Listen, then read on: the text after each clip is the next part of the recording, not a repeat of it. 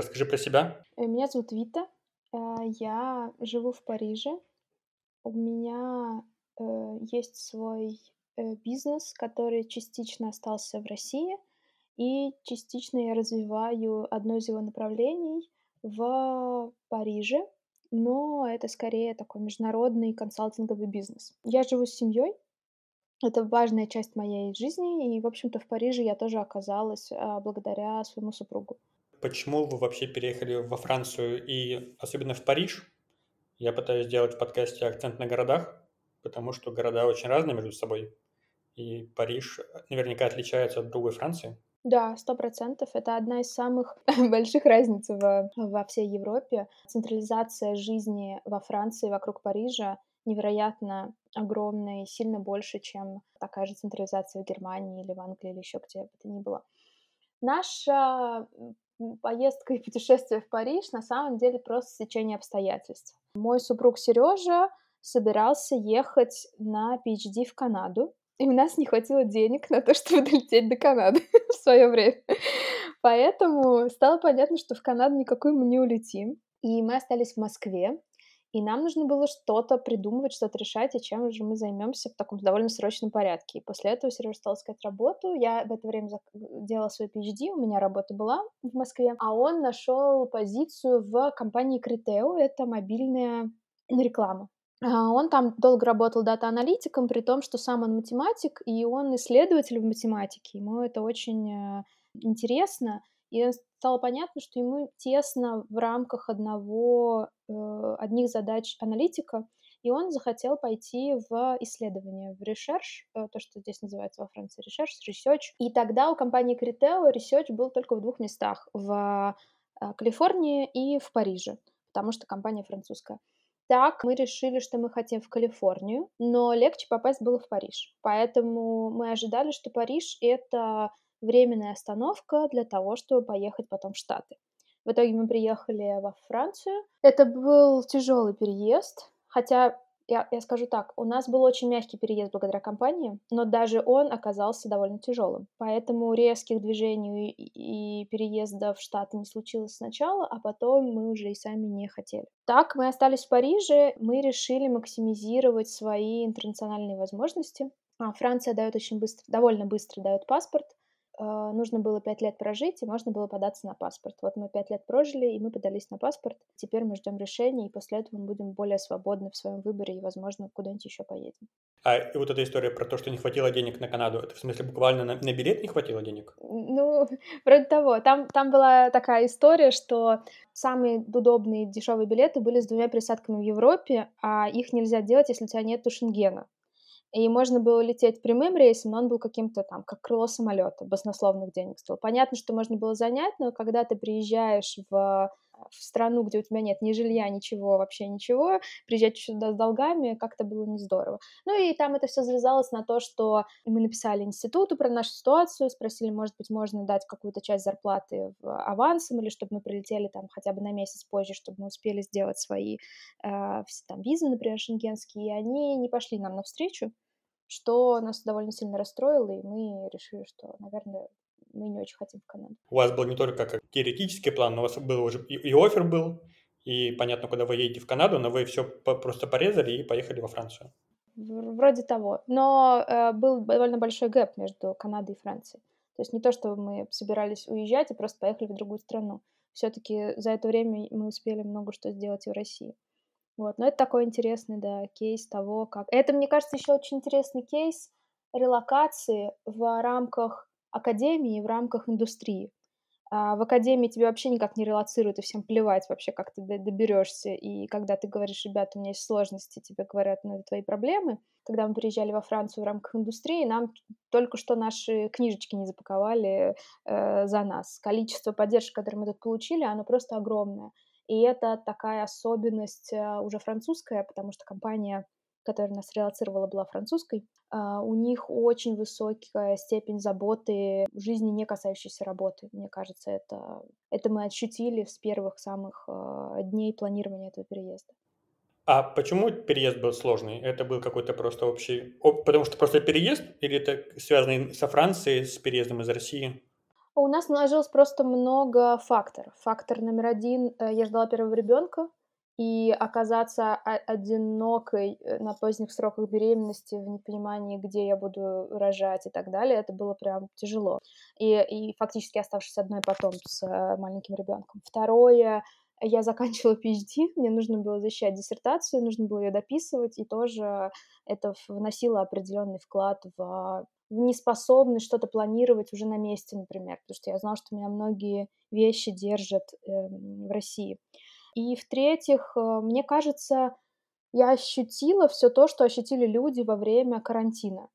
Вот я прошла через, э, всё это отчуждение, я смотрела на свои свой "Инстаграм", мне казалось, все мои друзья собираются на всякие вайкэмпы, и у них там всё здорово, чемпионат мира по футболу и все дела, а я тут сижу одна, и мне было очень очень очень грустно, больно и тяжело это всё делать. Плюс, э, всё-таки Франция очень языкоцентрична, и я не говорю я переезжала во Францию, не говоря по-французски вообще. Ну, я мы поняли, что мы переезжаем где-то в январе, я вот сколько успела выучить с января по март, столько с таким э, запасом я и переехала. Вот, и это очень сильно тоже фрустрировало, потому что ты всё равно сталкиваешься с большим количеством сервисных вещей, они во Франции не идеальные, после Москвы тебе вообще тяжело с этим смириться, и ты ещё ничего не можешь решить.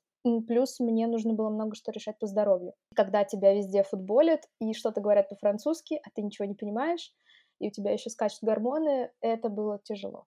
А а почему тогда, если столько сразу вещей наложилось, причем они все привязаны ко времени, да, то есть ребенок, PhD, что-то еще, почему вы решили переезжать именно в этот в этот момент? А, так получилось именно с оффером. А, мы не ожидали, что эм, Серёжа поехал делать свою программу "Вояжёры". Это такая программа, когда фактически такой, рота возможность ротации, после которой на тебя смотрят и принимают решение, сможешь ли ты в эту команду влиться или нет. И в этот момент я узнала, что беременна. Поэтому, ну, то есть это как бы получилось, что оба процесса запустились одновременно. А с с диссертацией просто была очень тяжелая у меня аспирантура, тема для другого подкаста, мне кажется. В какой-то момент стало казаться, что в этом вообще всём нет смысла, это никогда не заработает, не не побежит, и поэтому я решилась, э, на рождение ребёнка. А тут в какой-то момент оказалось, что всё побежало. Сколтех я защищала в Сколтехе, Сколтех понял, что ему всё-таки надо защищать своих студентов, и как-то чё-то начал всё делать, и это тоже оказалось немного неожиданно. Окей, а а какой это был год переезда? 2018, 5 лет назад. Это было давно, но вот из интересного, я как-то в 1 год пробовала посчитать, где я провела больше времени. Мне показалось, что в России я провела больше времени. То есть да, у нас был вот этот переезд, но из-за того, что у меня много работы, из-за того, что у меня маленький ребёнок, с которым классно иметь помощь, я очень большое количество времени проводила в России. Это бук бук буквально больше? То есть, типа, можно получать можно как бы получать, подавать на гражданство французское, проживая больше времени не во Франции? Возможно, нет, но у тебя не отнимают, э, твой вид на жительство. Мы когда приехали, мы сразу получили вид на жительство. Конечно, его должны там проверять, сколько времени, что ты там в течение 3 месяцев не въезжал. Но дальше началось корона, понятно, что люди везде застряли, и эти правила, они немножечко смягчились. Поэтому, когда в коронавирус я проводила кучу времени в России, я думаю, что это, ну, как бы нигде никак сильно не отразилось, и всё. Ну, по крайней мере, титр меня не отобрали и новый выдали. Так что, по-видимому, всё всё в порядке. Вот этот момент переломной войны про 22 год, как это вообще выглядело из Вообще, была ли ты в это время во Франции или в России? Да, я была во Франции и покупала билеты в Россию. И в этот ну ну, у нас, а, мы создавали новую юридическое, а, лицо, и у меня были мне нужно было присутствовать, потому что я должна была быть, э, членом совета директоров. И, э, мы обсуждали как раз даты, в какие мне приехать. Условно, 23 мы обсудили, что это будет там, я не помню, 8 марта. Вот, я, значит, э, 24 думаю, что щас пойду покупать билеты, и, в общем, дальше мир поменялся. Ну что, я была во Франции. У меня тут живут уже не здесь, но на тот момент здесь, во Франции, жили близкие друзья украинцы, и они написали мне сообщение, что ваш, э, товарищ бомбит нашу страну. Я была в шоке. Для меня, наверное, всё сразу остановилось. Стало понятно, что никаких планов дальнейших, так как я их видела до этого, их э, быть не может. Э, ну, я, наверное, не сразу поверила в то, что происходит. Мне было очень страшно, я написала там всем, я скорее алармист, я там всем написала, чтобы все сни... Мои родители, например, они живут в частном доме, чтобы они все снесли в подвал, всю еду, всю воду, и начали прятаться там. Мы сразу сняли деньги здесь, во Франции. Было довольно страшно, что это будет что-то очень очень-очень большое, независимо от того, где ты находишься.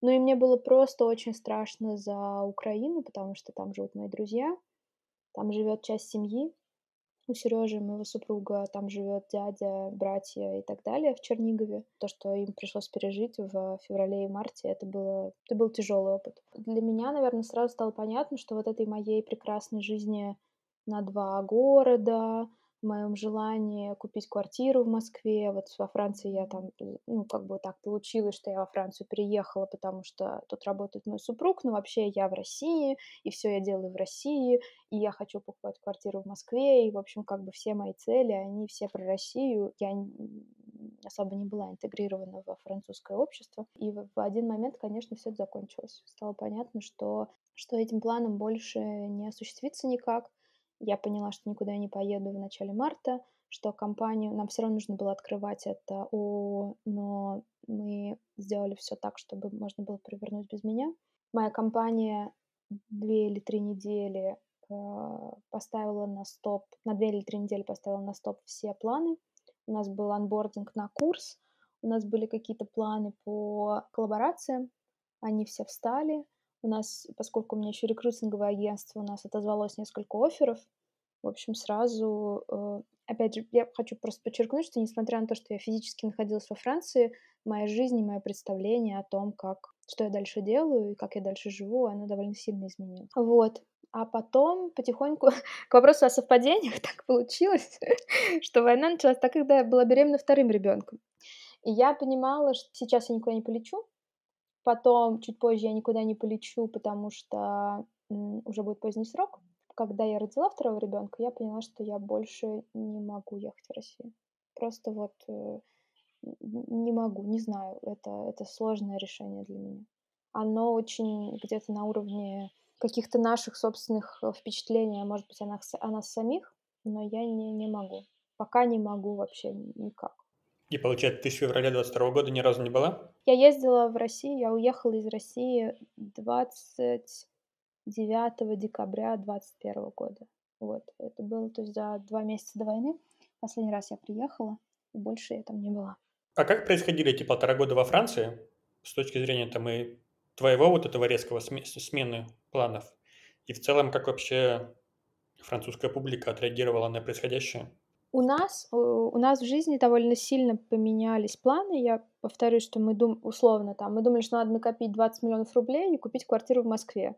А теперь стало понятно, что нам нужно накопить миллион евро и купить квартиру где-то здесь, в Европе. Из-за этого сильно поменялось представление о том, что мы можем себе позволить, как дальше планировать долгосрочные цели, э, что мы думаем про свои дела, чем мы будем заниматься. Я там сразу открыла здесь юридическое лицо, хотя за пять, за четыре года я этого не делала ни разу, а здесь мне пришлось этим, э, этим заняться. Сережа перешел на новую работу, начал искать новую работу тоже, ну, как такая часть э, понимания того, что с Россией, с Россией, видимо, все закончено, все его коллаборационные проекты с Россией, с российскими учеными, они все остановились тоже. Стало понятно, что нужно зарабатывать деньги полностью здесь, и он сменил работу. А я открыла здесь ИП, и это было очень сложно. Это было супер сложно. Я реально была какой-то я хочу подчеркнуть, что это было ментально сложно. Это физически, как бы теоретически это супер легко. Но когда ты понимаешь, что тебе нужно прочесть тонны французского текста, ты нифига не понимаешь.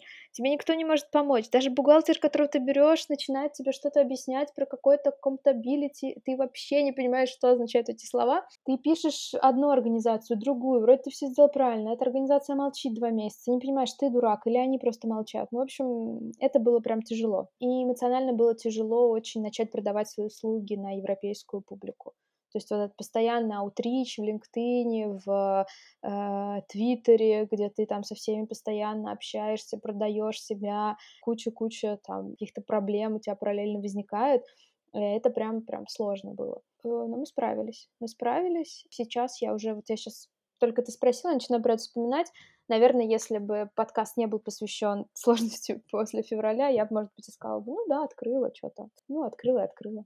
Вот. По поводу отношений к нам и того, как это все выглядело из Франции, тут я бы назвала две вещи. Первое — это, на удивление, французы довольно индифферентны к событиям, которые происходят. Я помню в первые дни, когда я ходила чернее ночи, и меня спросила моя соседка, что со мной, и я говорю, ну как, типа война? И она такая, а, ну, та самая война. То есть для них, мне кажется, это что война в Мали, французская история, что война между на территории Украины, для них это вообще какая-то далекая история. Но при этом есть еще здесь же довольно большое количество арабского населения, которое там уже французское, но оно арабское. И оно как-то вот так сложилось, в силу, наверное, их личных каких-то тоже предпочтений, э, понимания того, как устроен мир. Из них очень большое количество людей любит э, Путина. То есть они прям, вот если ты садишься в такси, и таксист араб, и он узнает, что ты русский, он тебе обязательно расскажет, как он любит Путина и какой Путин молодец, и наконец-то он всем покажет э, в этом мире то, чего стоит. Вот, то есть получается, что эта часть французов, она тебя не шеймит, потому что э, одобряет то, что происходит.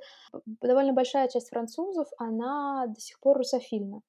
Я бы назвала это русофилией, потому что Э, и до войны, если я иду по улице, особенно в каком-то 16 округе, это такой э, буржуазный округ Парижа, разговариваю с своим сыном по-русски, меня почти каждый раз останавливает какая-нибудь пожилая женщина и говорит, «А, мадам, вы говорите по-русски, боже, это была моя мечта, я так хотела, я была влюблена в потомка русского офицера, давайте я покажу вам фотографии своих э, там внуков и так далее, и так далее, и так далее. И вот этой русофилии довольно много, по крайней мере, я с ней довольно много сталкивалась. Это какая-то культурная русофилия, когда опять же, началась война, тут была выставка Морозова, и просто толпы, толпы людей на этой выставке, просто и все французы, и все французы, и все французы такие очень начитанные, которые много знают про Морозовых. Я была очень удивлена. А с чем, с чем это связано вообще? Какое поколение? То есть они, они СССР еще, что ли? То есть, или еще раньше они фанатели?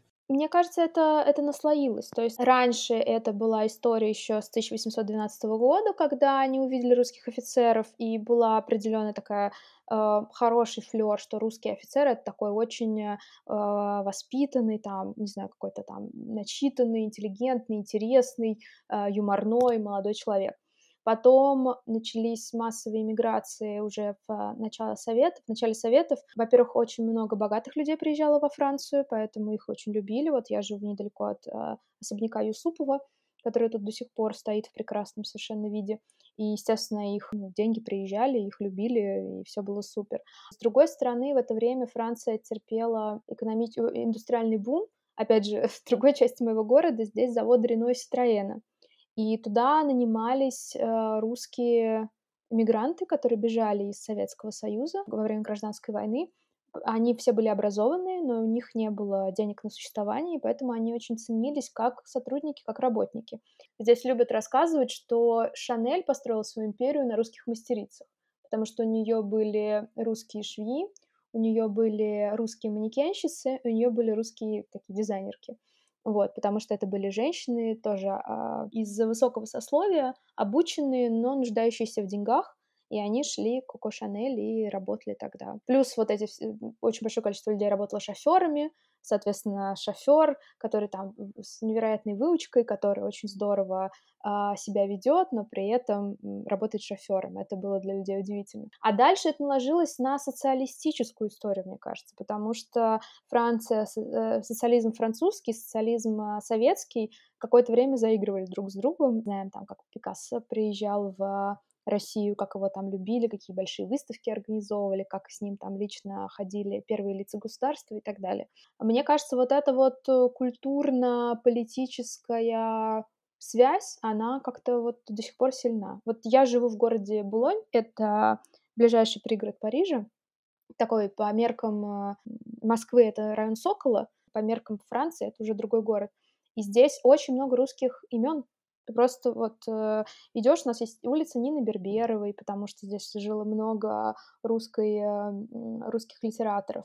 Тут недавно я ходила на Булонское кладбище, нашла могилу Ходосевича, потому что он тоже здесь недалеко жил. В общем, здесь русский след довольно силен, его помнят. относятся неплохо.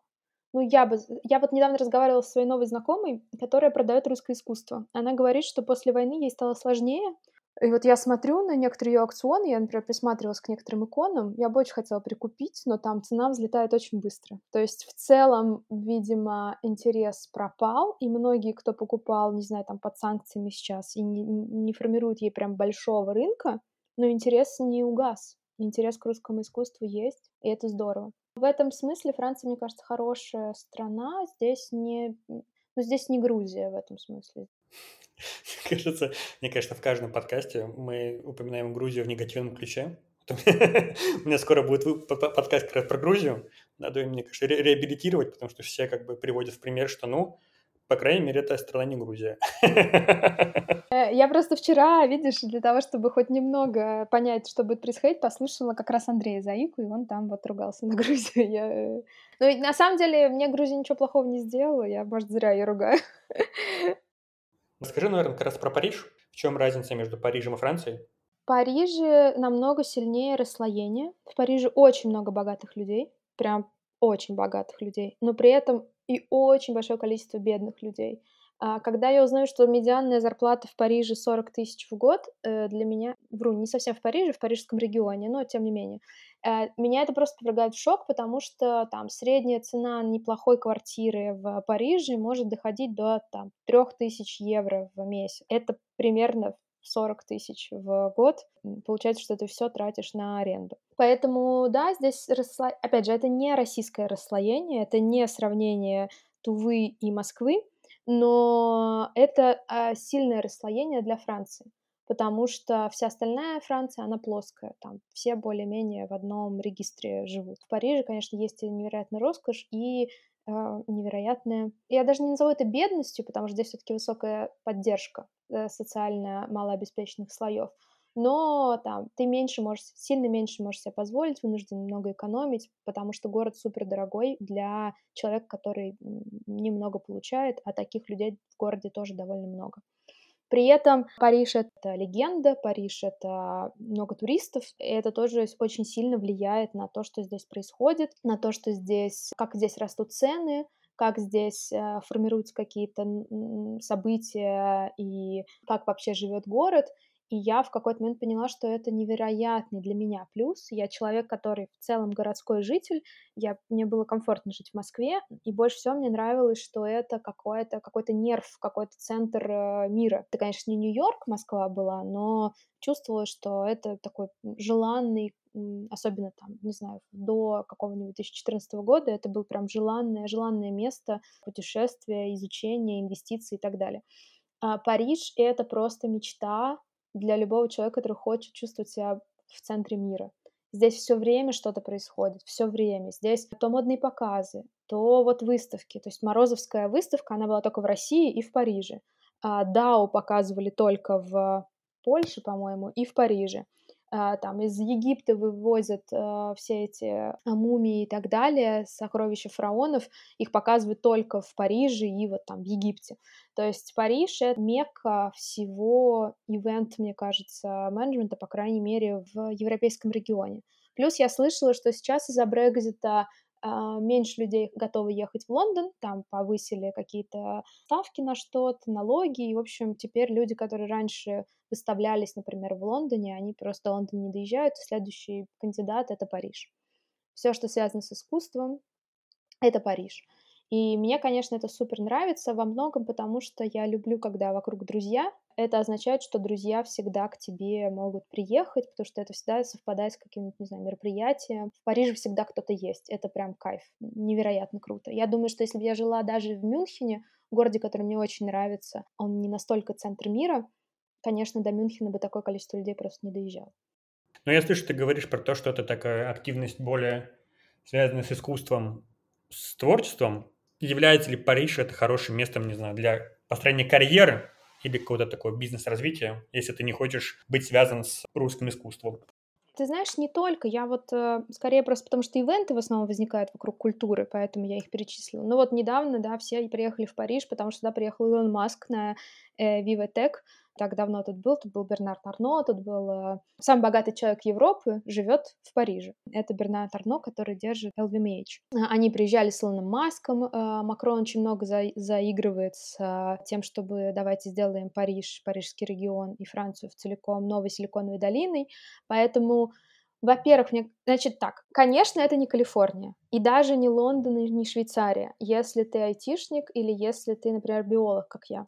Здесь есть возможности для биологов и для айтишников тоже, и ситуация вот за пять лет довольно сильно поменялась. Когда мы только приезжали сюда, например, позиций для research-исследователей в индустрии почти не было. Сейчас Amazon, Google, Facebook, все большие корпорации открыли в том числе в Париже офисы по research у. То есть это не только девелоперы, но и researcher ы. И теперь здесь намного интереснее с этим стало. Похожая история с биологией. Там раньше, 10 лет назад это был только Sanofi, сейчас Франция довольно много инвестирует, особенно в агроисторию, в агробизнес, и поэтому если ты биолог, который хочет что-то делать в агро, интересные инновационные проекты, повторюсь, это не Лондон и не Калифорния, и не Бостон, если мы говорим про биологию, все больше и больше каких-то интересных мест э, появляется. Здесь надо сказать, что, конечно, кейс был фактически из нашей жизни, когда Сережа получил предложение из Лондона в Твиттер на зарплату намного лучше, чем у него есть в Париже. И, наверное, если ты оптимизируешь просто достаток, например, или там качество жизни, надо было просто сесть и переехать в Лондон. Но мы решили инвестировать в паспорт как раз, потому что если бы мы переехали, мы бы потеряли эту возможность. Конечно, в э, чистых деньгах мы потеряли. Кажется, мы приобрели какую-то другую возможность, а именно получение европейского гражданства. Поэтому, конечно, в зарплатах это будет просто провал полный. Парижские зарплаты, они сильно ниже, чем лондонские, швейцарские или тем более калифорнийские или там бостонские. Качество жизни, которое ты при этом можешь себе позволить, оно довольно высокое, на мой взгляд. В Швейцарии, я могу рассказать, например, кейс про Швейцарию. А, Data Science, моя знакомая, которая а, получала где-то, наверное, тысяч семьдесят, восемьдесят здесь. Э, она, конечно, получила промоушен, все дела, но в Швейцарии она получает 160. Насколько легко вообще проходится путь от получения первого ВНЖ до паспорта? В моем представлении это более чем реально, потому что мы, наверное, были одними из первых, кто переехал и не уехал потому что были кто-то, кто приезжали до нас, но они уже уехали в какой-нибудь Лондон там или тот же Цюрих, и у них как бы история обнулилась с Францией. А мы переехали и не уехали, поэтому мы первые из прям своего такого списка людей, которые проходят по этому пути. Но кажется пока что у нас все без э, сучков, без задоринок, и все остальные, которые идут за нами, они, кажется, идут так же, и кажется, что у них все должно быть тоже нормально. Поэтому э, мне кажется, что это довольно простой путь. Он э, примерно следующий. Крон, когда пришел к власти, он облегчил получение как раз э, хорошего титра вида на жительство для людей важных профессий. Я бы сказала, что, наверное, 80% э, слушателей твоего э, подкаста, они попадают вот в эту сферу. То есть это какой-нибудь айтишник, человек, у которого есть PhD, или какое-нибудь хорошее образование, он может потом податься на PhD.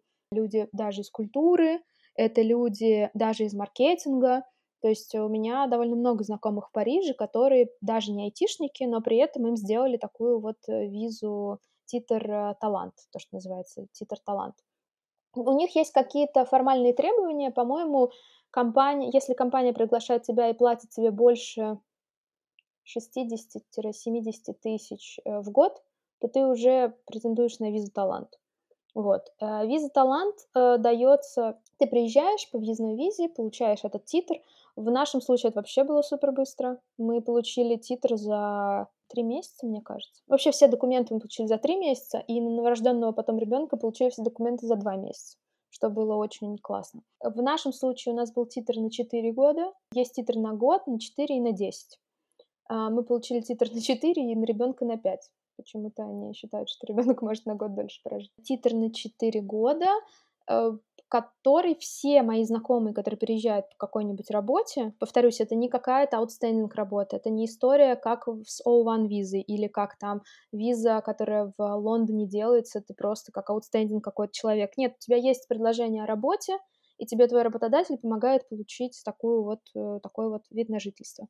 Ты его получаешь, живешь по нему 4 года, потом он обновляется, если ты не потерял работу, у тебя все было нормально со статусом, ты ничего не нарушал здесь. Как только проходит 5 лет с твоего въезда во Францию, легального нахождения во Франции, ты можешь подавать на гражданство.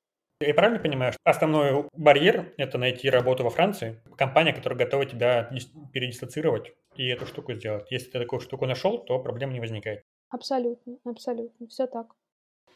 А какие-то там истории про digital nomad ов или того, чтобы работать вне Франции, но жить во Франции, появляются во Франции или они не готовы к такому? Тут же социализм, и тут все должны платить э, налоги, ты должен быть таким важным членом общества. Опять же, почему тебе все эти привилегии дают? Потому что у тебя высокая зарплата, с нее идет высокий налог. Поэтому если ты не знаю, хочешь, например, жить во Франции, но при этом не платить, например, здесь налоги, тебе будет довольно тяжело, потому что когда я вот сейчас подавалась на гражданство, на самом деле, э, все, конечно, говорят про то, что все смотрят на то, как вы интегрированы, бла-бла-бла. Конечно, это все вроде как важно, но по факту очень серьезно смотрят на то, сколько налогов ты заплатил за последние там три года, потому что ты подгружаешь все свои налоговые выписки, э, квиточки и так далее. Поэтому, если ты digital nomad, я думаю, ты просто сначала ты просто долбаешься разбираться, как тебе платить французскому государству налоги. Но у нас есть а, знакомый, который сделал визу визитера, которая да, в целом похожа больше вот на лондонскую историю, когда ты подаешь досье и получаешь визу визитера, и потом превратил ее в вид на жительство. У меня довольно большое количество знакомых э, людей из Украины, в том числе приехавших после начала войны, которые сейчас пробуют получить вид на жительство здесь э, по работе. Они не хотят беженский, потому что беженский это очень длинная очередь, э, там куча арабов, э, сирийцев и других людей, и беженский прям, скорее всего, будет сложно получить, плюс э, по нему нельзя ездить в Украину, что для многих это там, не самый лучший сценарий. Но при этом мы нашли тут с одним адвокатом, просто это мой кейс, потому что наша няня, она из Украины, и мы хотим ей помочь получить как раз документы. Наш адвокат сказала мне, что если моя няня проработает официально больше 8 месяцев, и покажет, что она, что у нее есть какие-то там зацепки в жизни во Франции, то она может подаваться на получение первого титра. Короче, я, это я к тому, что даже если вы не нашли какую-нибудь высокооплачиваемую работу, например, digital nomad, но у вас есть определенные желания остаться во Франции, начать здесь легализоваться, мне кажется, Франция одна из луч... одно из лучших мест, во многом потому, что здесь так прописаны законы, что действительно часто это решение каких-то людей, и это не столько про коррупцию, сколько про там конкретные кейсы. Например, вот там для Украины и вообще для всей ситуации вокруг войны нету понятных полиси, поэтому сейчас украинцы начинают получать свои титры, и им идут навстречу. Для меня там большой пример — это как мы вот получали как раз титр на моего ребенка, нам нужно было срочно ехать как раз на мою предзащиту диссертации, у меня вечером был вылет, и мне нужны были документы на ребенка, у меня их еще не было.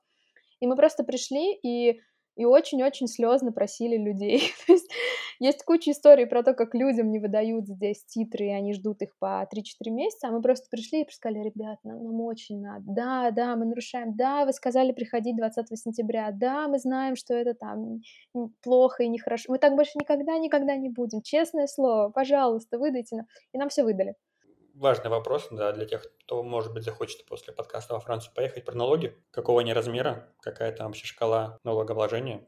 Она прогрессивная.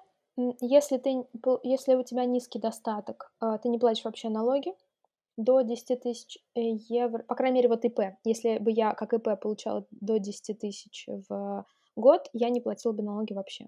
Здесь, по-моему, ну да, наверное, для сотрудников, тут, по-моему, минимальный размер оплаты труда это полторы тысячи евро, что-то вроде того. И, наверное, если ты получаешь меньше, ты тоже там не платишь. Правда, я не знаю, как ты можешь получать меньше, это незаконно, но, наверное, какие-то есть э, условия. Вот, ну, короче, если ты получаешь совсем мало, ты, ты ничего не платишь. Если ты в среднем где-то вот в этой вот э, сороковушке, то, что я говорила, 40 тысяч в год, ты платишь где-то процентов 30, это 22, это 23, это социальные налоги, и где-то вот там 7-10 это налоги на прибыль и вот добавочная стоимость. Если ты получаешь больше, то твоя шкала прогрессирует и может доходить до... Дальше она растет там типа 30, 32, 35, 40, И совсем вопиющий случай, ну, когда ты совсем много получаешь, да, тебе могут, они, они могут дойти до 50 и, может, даже 50 плюс. Но это прям, прям совсем большие. Плюс здесь эти налоги ты постоянно видишь обратно. Тут интересная история. Например, вот я трудоустроила няню, я работодатель. Поэтому я плачу няне зарплату, и плюс я плачу еще примерно 80% того, что я плачу няне, э, соцотчислений, страхование, оплату ее обучения и так далее. И все эти деньги, все эти 80% мне возмещается государство. Я их как бы вообще даже не считаю. То есть формально, чтобы устроить няню, мне нужно 2х от ее зарплаты, но, в общем-то, это можно не считать. И несмотря на то, что у нас неплохой доход, мне все равно государство э, помогает этим. То есть я не могу сказать, что оно даже меня обижает. Например, вторая часть этой, этой истории, что до 50% денег, которые я потратила на няню, мне в следующем году удержится в виде налогов. То есть если я потрачу на няню сейчас 12 тысяч в год, 6 тысяч, я мог, 6 э, тысяч мне государство вернет налогами. То есть, условно, если в следующем году должна будет заплатить 10 тысяч евро, я заплачу только 4. Ты сказала про то, что вот есть вот это ощущение, что налоги куда-то идут, и ты понимаешь, куда. Расскажи, пожалуйста, про это. Я просто пытаюсь в своей голове примирить мысли о том, что самые богатые люди живут в Париже, платят 50 плюс процентов, видимо, со своего дохода. Вот что, что они получают взамен, что им это кажется справедливым? Я вообще очень довольна французской социальной системой обеспечения. Это я два, раза, два раза здесь рожала детей. Первый раз это вообще был невероятный стресс. Я не говорила по-французски, я никого не знала. Э, в то время как все мои подруги в Москве выбирали себе роддом заранее, отдавали какие-то невероятные деньги, я просто приехала практически в первый попавшийся, получила идеальный сервис и не заплатила ни рубля, э, ни копеечки. Вот. Э, и это меня так тогда, в то время, меня это просто невероятно удивило. Я подумала, ну, это как так не бывает. я только приехала в страну, я ничего для вас не сделала, а вы мне сделали такой невероятный подарок. Потом со временем я поняла, вот в этом году я должна заплатить каких-то сумасшедших денег налогов. вот, вот, пожалуйста. А медицина, да, действительно очень неплохая медицина. Мне кажется, возможно, даже я где-то видела какие-то обзоры, что это одна из лучших систем медицинских, то, как она устроена. Хотя недавно мне на глаза попался атлас, э, французский атлас про французскую географию и политологию, поли, политическое устройство, и там говорят, что все-таки есть небольшой кризис э, оптимизации больниц, что они все... Опять же, тут большой плюс, что я живу в Париже. Тут очень много сконцентрировано хороших клиник. Если бы я жила где-нибудь в Британии, и это причина, по которой в Британии люди не уезжают, просто не доедут до ближайшего госпиталя, если будет прям совсем жесть, жесть, жесть. Там нужна машина и там какая-нибудь помощь, не знаю, членов семьи. Но в парижском регионе все хорошо с этим, на мой субъективный взгляд. Я вот дважды лежала в больнице с родами, я два раза вела здесь беременности. Все было просто прекрасно у нас а, есть э, система социального страхования, которая в целом позволяет тебе почти всю медицинскую помощь получать бесплатно. Плюс у нас есть, но если ты хочешь, например, более fancy доктора, ты можешь пойти в другой немножко сектор, тогда тебе государство возместит 70%, а 30% ты будешь доплачивать сам, или за тебя заплатит страховка, которую дает твой работодатель, ну или ты сам купил. Я, например, сейчас делаю зубы, которые стоят диких денег, и их вот я, конечно, делаю больше за свой счет. А, даже из них, то есть вот, например, сейчас я поставила эйлайнеры, это стоит в моем случае 6 тысяч евро, из них мне должны вернуть 2. То есть все равно какое-то какое возмещение а будет. А почему вернуть должны тебе это 2? Потому что покрывается страховкой. Какая-то а, часть понял, покрывается страховкой. Поэтому да, мне очень нравится медицинская история, мне нравится у меня двое детей, поэтому я знаю, что делается для детей а, с образованием. Возможно, нам очень повезло, но мы пошли просто в ближайшую школу, которую мы были приписаны от мэрии, и это просто потрясающая школа. Это просто... У меня нет никаких нареканий к школе. Мой сын обожает свою школу, у него прекрасные друзья, у него замечательные воспитатели, его там все очень любят, хвалят, и все супер. Понятно, что там нам этого не хватает, у нас есть дополнительные еще школы по русскому языку, плюс э, они есть, потому что французская система образования не предусматривает среду, а нам надо, чтобы в среду ребенок был занят. Но, тем не менее, это все равно очень высокий уровень, э, мне кажется, э, образования учитывая, что оно для тебя, ну, формально бесплатное. Понятно, что там все равно какие-то деньги ты платишь, например, мы платим за продленку и мы платим за обеды. Это получается где-то 150, 100-150 в зависимости от месяца а, евро в месяц. Само образование, оно бесплатное. В целом можно забирать ребенка, продленку не оставлять, забирать его на обед, кормить самому, и тогда это вообще полностью бесплатная история.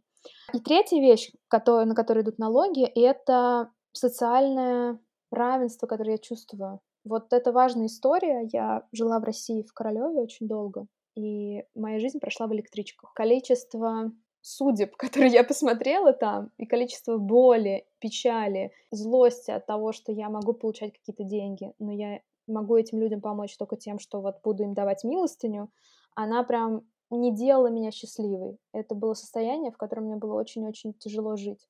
А здесь я вижу, как помогают бездомным. Здесь я вижу, там, например, у нас в прошлой квартире у нас э, окна выходили на такой маленький сквер, и в этом сквере всегда жил пожилой дедушка.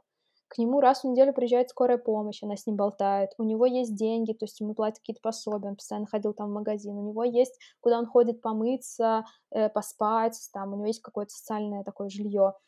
Количество людей, которых я здесь знаю социальным жильем, я не... Вот когда я слышала, что кому-то там дают квартиры в России, я думала, что, ну, это какие-то, не знаю, политбюро или еще кто-то. Здесь у меня, у меня не очень много знакомых французов, но количество людей, которых я знаю, у которых есть свое социальное жилье, я просто в шоке. И когда мы говорим социальное жилье, это не коммуналка, это очень хорошая квартира, просто которую тебе дало государство. Я тут где-то видела цифры, что какой-то очень серьезный процент, 20% что ли, людей живут в социальном жилье в, во Франции. То есть это прям, прям солидно. Вот, и вот это вот ощущение того, что да, я плачу много денег, но я знаю, что это позволяет мне идти с гордо поднятой головой по улице и не чувствовать себя э, белым рабовладельцем мне очень приятно.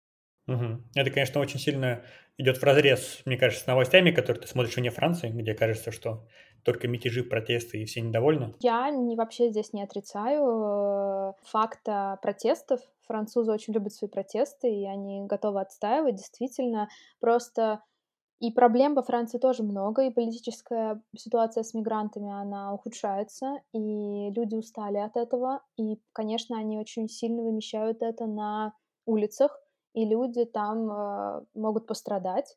Но если туда не ходить, если, ну да, если туда не ходить, если включать голову а, в вопросах о том, что и как отстаивается, потому что сейчас, мне кажется, это приняло другой поворот. Это не, не протесты, как в России, когда за пластиковый стаканчик тебя могут убить. Это когда ты лишаешь полицейского, не знаю, возможности видеть на три дня, а тебя за это э, ловят и сажают в тюрьму на сутки люди кричат, что это полицейский произвол, но мне кажется, французы не совсем понимают, что такое полицейский произвол. Ты сказала, что с февраля ты пол... российские планы все на компанию закончились. Удалось ли тебе полностью, вообще как бы семьей, вернее, переключиться на Францию, как на такой стабильный, понятный вообще источник дохода? Источник дохода, да. Э, у меня есть сейчас агентство, которое в целом меня кормит. Вот позволило мне зубы сделать. но, но российская компания все равно остается. И там сейчас я, например, довольно сильно вот прям в эти дни вхожу опять в операционку по ряду причин. И что делать с российской компанией? Вопрос э, болезненный, важный. Мы будем, будем что-то придумывать. Есть э, вариант я думаю, что со временем это будет просто компания для людей, говорящих на русском языке. Люди, говорящие на русском языке, никуда не денутся в одночасье. А так к рынку, как бы совсем к рынку э, территориальному мы не так сильно привязаны. К языку, да. Действительно, мне стало интересно э, развиться, при том, что мое агентство, оно вообще не, очень мало взаимодействует с французами. Я, на нем, я много занимаюсь рекрутингом в Америке, Ближнем Востоке, Азии, то есть я не работаю, например, ни с одной французской компанией. Мне сейчас очень важно именно в, во Франции строить комьюнити. Как я говорю, после февраля стало понятно, что плана Б нету. Нельзя слетать за хорошей стрижкой в Москву. Надо сделать так, чтобы хорошая стрижка была здесь. И вот мне хочется, например, открыть свой салон здесь. Мне хочется здесь собрать аналог Вайкемпа, потому что люди, очень много талантливых, интересных, классных людей приехало в Париж. Хотелось бы их как-то всех вместе собрать. В этом смысле планы на Францию, конечно, сильно поменялись, и теперь э, кажется, что ну уж надо интегрироваться полностью. Кажется, что это действительно станет нашей родиной в плане, не родиной, а нашим еще одним паспортом. Это надо использовать.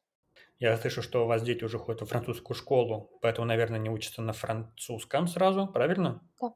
а, вы получите гражданство, но ты вначале сказала, что это такой паспорт, который позволит вам еще перемещаться. Есть у вас понимание по тому, если паспорт вам дадут, то как ваша жизнь будет выглядеть дальше? Это зависит, мне кажется, от степени нашего желание что-нибудь интересное подкинуть себе в жизни. Потому что если у нас будут силы на какой-то новый эксперимент, я бы поехала куда-нибудь и пожила бы еще где-нибудь. Мой муж больше склоняется к все равно Европе, Англии или Швейцарии, а я склоняюсь к Америке просто потому, что это моя когда-то была любовь. После жизни во Франции это уже не такая большая любовь, но осадочек остался, хочется немножечко пожить в плюс э, пожить в Штатах, плюс у меня все-таки работа в Штатах, ее там очень много. Мне кажется, это будет полезно для меня. А, еще одна вещь. Э, я много консультирую, консультирую про работу, и мне кажется, то, что я живу во Франции, могу вот рассказать про то, как устроена жизнь во Франции, как люди здесь получают оферы, как они работают, это делает из меня специалиста более востребованного. Мне кажется, если я такую же историю смогу рассказывать про Америку, это сделать меня еще более востребованным. Короче, с точки зрения работы, мне кажется, это классная тема. Мой муж пока против. Он говорит, ты что, с ума сошла? У нас двое детей, какая Америка? Это же вообще просто идиотизм. Как можно из комфортной социалистической Франции приехать в эту ужасную капиталистическую страну? А, у меня просто у, у мужа было несколько историй, связанных с медициной в Америке, и это был трэш, да. Поэтому зависит от того, как мы будем для себя это видеть. Я бы сказала, да, что мне бы хотелось, чтобы мои дети немножко пожили в другой среде, выучили английский язык нативно, что-то поделала по работе более интересное. Поэтому э, исходя из этого, я думаю, мы бы могли бы куда-то переехать. Но в целом жизнь во Франции довольно комфортная, и куда-то стремиться отсюда бежать э, я не вижу прям каких-то больших. То есть это, если это будет шило на мыло, вот мне кажется, в каком-то смысле там Лондон может стать для нас шилом на мыло. То есть похожий какой-то город, похожая более-менее понятная история, э, как мы будем интегрироваться, куда мы пойдем, как дети будут учиться. Ну, в общем, непонятно, нужно ли это, стоит ли оно того. Поживем, увидим. Ну и я, конечно, несмотря на то, что вы меня сейчас отрезало, я не хочу очень в Россию, э, я буду первая, кто вернется в Россию, которую надо будет поднимать. Я очень этого хочу. Мне кажется, что а, у нас есть шанс это сделать. Он очень маленький, но он остается. Если все будет так, то я очень хочу вернуться в Россию, потому что я хочу говорить со своими детьми на одном языке. Мне нужно, чтобы они прочли те же самые книги, которые прочла я, чтобы я понимала с ними контекст похожим образом. Ну и плюс, чтобы они были еще более открыты миру. Одной Франции недостаточно. Давайте попробуем еще посмотреть, как это бывает в России, как это бывает в Штатах, где-то еще. Поэтому не знаю, поживем увидим. Просто, ну, почему я говорю, да, что мы сейчас будем свободнее. Сейчас мы не уезжали, эта проблема не стояла у нас. Когда мы получим паспорт, я надеюсь, что мы будем более свободны и будем выбирать. Кому Париж и Францию в целом ты посоветуешь, какому типу людей? А кому ты лучше туда не соваться? Мне кажется, Париж совсем не подойдет, и Париж и Франция совсем не подойдет людям, которые вообще не готовы становиться хоть немножечко франкофонами. Все-таки здесь нужно говорить по-французски, нужно интегрироваться, нужно начинать понимать хотя бы французов, окей, не любить, но хотя бы принимать, что вот они такие. Если вы категорически не готовы к этому, и это вас прям, не знаю, раздражает, вы называете всех лягушатниками и говорите, в грабу я видела этот язык, и эту культуру, не знаю, и все вот это вот, э, то, конечно, вам не стоит. Стоит людям, которые ищут work-life balance, сто процентов, э, стоит людям, которые э, любят хорошо жить, красиво жить, потому что Франция — это про удовольствие едой, напитками, отдыхом. Это бесконечно красивая страна, это бесконечно богатая на историю, на события, как я говорила в начале, страна. Если вам хочется, если вы занимаетесь каким-то артом, если вы занимаетесь э, историями медиа, если у вас есть дети, и вам хочется, чтобы они жили в более-менее свободной какой-то такой э, Конечно, все относительно. Вот я сейчас все это говорю, а потом думаю, какой-нибудь э, француз из глубинки придет и скажет мне, ты что, с ума сошла? Какой, какой, какой Париж? Но я-то сравниваю просто с хрущевками Королева. И поверьте мне, тут намного-намного спокойнее. А есть этот фильм, французская комедия, мне очень понравилась. Она очень тупо переведена на русский, как «Бобро поржаловать». Весь фильм о том, как почтальона из какого-то южного города Франции ссылают в Париж, И это трагедия для него, потому что никто в Париже жить не хочет во Франции. И весь, как бы, весь конфликт в, в, в фильме, что он пытается примириться с этой с новой жизнью в, в городе, где не, не хочется жить. Но вот меня Париж покорил. Я сюда приезжала человеком, настроенным на пересидеть годик и уехать. Никогда не любила Париж, не понимала его, не понимала, почему все его так любят, не понимала флера вокруг него. Но этот город меня покорил именно вот этим вот э, комфортом жизни. Тут, тут, тут не испытываешь стресса. Тут все на чили. Тут хорошо. Если вы ищете что-то похожее, приезжайте. Мне кажется, тут классно. Класс. И последний вопрос. У тебя богатый опыт с миграцией. Чему тебя она научила? А, мне кажется, она дала мне возможность э, вылезти из этой вечной российской самоцентричности, когда ты все, все говоришь, что вот, а вы мы россияне вот так вот. Да не вы россияне, так как бы все делают. Там, вот любят сейчас говорить, мы россияне там, инертные. Ну, вы знаете, я узнала большое количество инертных французов. Наверное, могу сказать, что вот и французы есть такие же инертные. То есть возможность узнать что-то про мир и про себя благодаря этому, мне кажется, это супер классная вещь в эмиграции. Мне про себя, что я узнала, мне понравилось, что я все это похендлила. Были сложные моменты, не просто очень часто, и наложилось материнство, диссертации, бизнесы, переезды и так далее. И я себя весь карантин, когда начался ковид, и все страдали, я себя только хвалила. Я говорила, Виточка, ты все это пережила, смотри, как все страдают, ты большая молодец, что ты все это э, справилась с этим год назад, там, два года назад. Слушай, ну это вообще вот у меня прям... Я, я бы хотела стать таким адептом, например, приезда во Францию и просто выдать людям чек-листы. У меня есть уже часть, там типа, что делать, если ты приехал во Францию и ждешь ребенка? Вот у меня уже несколько кейсов таких было, когда ко мне просто приходила беременная женщина и говорит, я вчера приехала в Париж, что, блин, делать? И я ей говорила, делай это, это, это и это. Э, и я прям обрастаю со временем этими чек-листами, очень э, их ценю, и хочу, чтобы они дошли до большего количества людей, потому что, кажется, это супер полезная вещь. Ты приезжаешь, и тебе просто прям план, что делать. В прикладном смысле, наверное, да, вот это все фиксировать, раздавать, потому что куча людей пройдет потом по такому же пути. Давайте сделаем им жизнь более оптимальной. Про что я не спросил, но про что бы ты хотела сказать? Ну вот мы, мне кажется, ты затронул вопрос про Париж слэш э, другая Франция. Мне кажется, мы про это совсем не поговорили. Это тоже важная история, а, потому что другая Франция действительно довольно сильно отличается. И мне кажется, что там тоже есть свое очарование, там есть свои проблемы, но там тоже есть много своего очарования. И я думаю, что если есть люди, которые, например, франкофоны, но не любят э, Париж, мне кажется, не пугайтесь, изучайте. Эта страна очень-очень интересна разными местами. Я, например, серьезно задум... Я очень большой фанат Луары. Это регион не очень далеко от Парижа, в целом два часа на машине. Опять же, девушки, живущие в Королеве, это прям кажется какое-то нормальное, нормальное расстояние.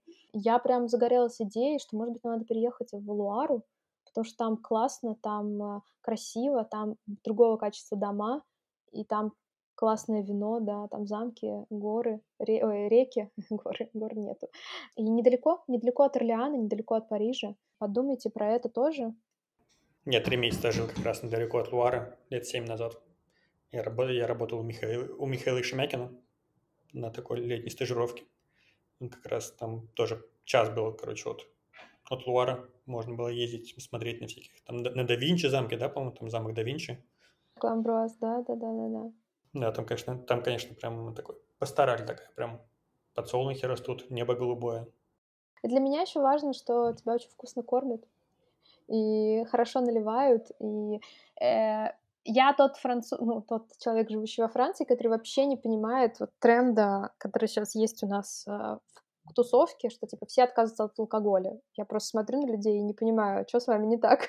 Зачем от алкоголя отказываться? Потому что во Франции не пьют его как водку, но это как соус. Там, типа, ты, ты, ты просто сдабриваешь свою еду неплохим бокалом хорошего вина, и это просто... Это целая магия, я прям преклоняюсь перед этим тоже у французов. У меня был какой-то тур в Бургундию, и это было так классно. Я посмотрела на то, как работают люди на земле, какие они вообще трудяги, делая там вина за тысячи, десятки тысяч евро, это просто невероятно. Это прям низкий поклон, и э, вот эта вот связь между природой, почвой, землей и тем, что во что это в итоге выливается, и как это ценится, и как, какие мифы вокруг этого создаются, мне кажется, это прям квинтэссенция Франции, честно говоря. Поэтому приезжайте пить хорошее вино.